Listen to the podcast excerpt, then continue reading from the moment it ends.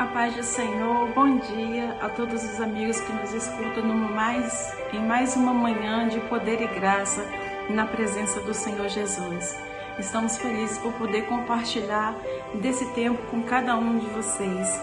E nesta manhã nós vamos meditar sobre o tema A Corrida com Propósitos, baseado no texto do apóstolo Paulo aos Coríntios, que ficou em 1 Coríntios, o capítulo 9, os versículos 26 e 27, que diz assim: Sendo assim, não corramos, não corramos como quem corre sem alvo, e não luto como quem esmurra o ar, mas esmurro o meu corpo e faço dele o meu escravo, para que, depois de ter pregado aos outros, eu mesmo não venha ser reprovado.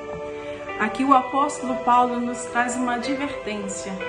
Ele vem aqui nos convidar a levarmos uma vida de retidão, uma vida separada para Deus, uma vida com um propósito, com um alvo que é Jesus Cristo. Nós sabemos que quando temos o Senhor Jesus Cristo, quando o buscamos de coração, as coisas se tornam, a caminhada, aliás, se torna um pouquinho mais fácil. Mas Muitas vezes nós nos perdemos no caminho devido aos cuidados da vida, devido até mesmo ao pecado que de tão perto nos rodeia, nos confunde, traz embaraço para as nossas vidas cristãs. E o apóstolo Paulo ele nos traz essa reflexão para que possamos renunciar, renunciar à nossa própria carne, renunciar aquilo que nos afasta de Deus aquilo que traz tristeza, frieza espiritual e desânimo na caminhada da fé. Nós sabemos que isso por nós mesmos não é fácil, mas nós temos um amigo que pode nos ajudar, que é o amigo Espírito Santo de Deus. E eu tenho um versículo para isto, para esta para este momento.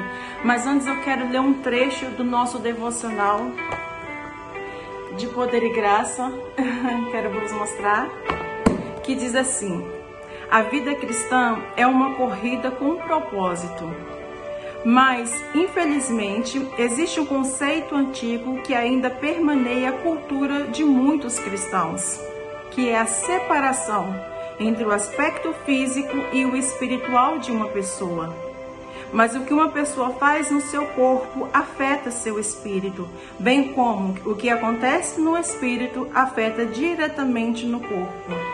Não temos uma fé dualista. Somos seres com corpo, alma e espírito. E tudo isso integralmente foi resgatado em Jesus para a glória de Deus.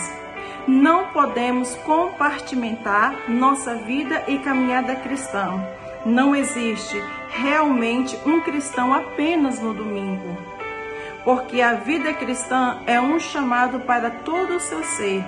Amar a Deus de todo o coração, alma e entendimento e forças.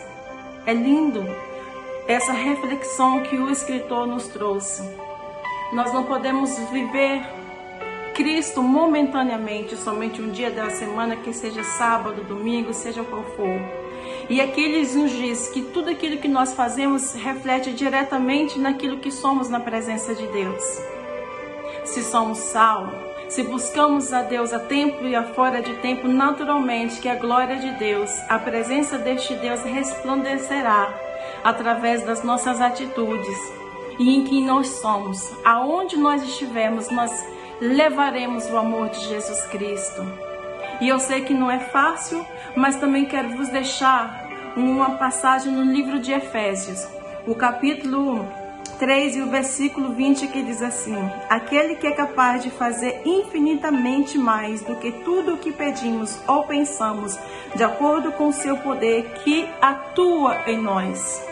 Aquele que é poderoso para fazer isso é Jesus Cristo através do seu Santo Espírito que em nós habita. Através do seu poder, ele pode nos ajudar a vencer a cada dia e termos uma caminhada com um propósito, rumo, rumo a, a buscar aquilo que é incorruptível, que é a salvação em Cristo Jesus. Que Deus vos abençoe e até amanhã, se Deus quiser.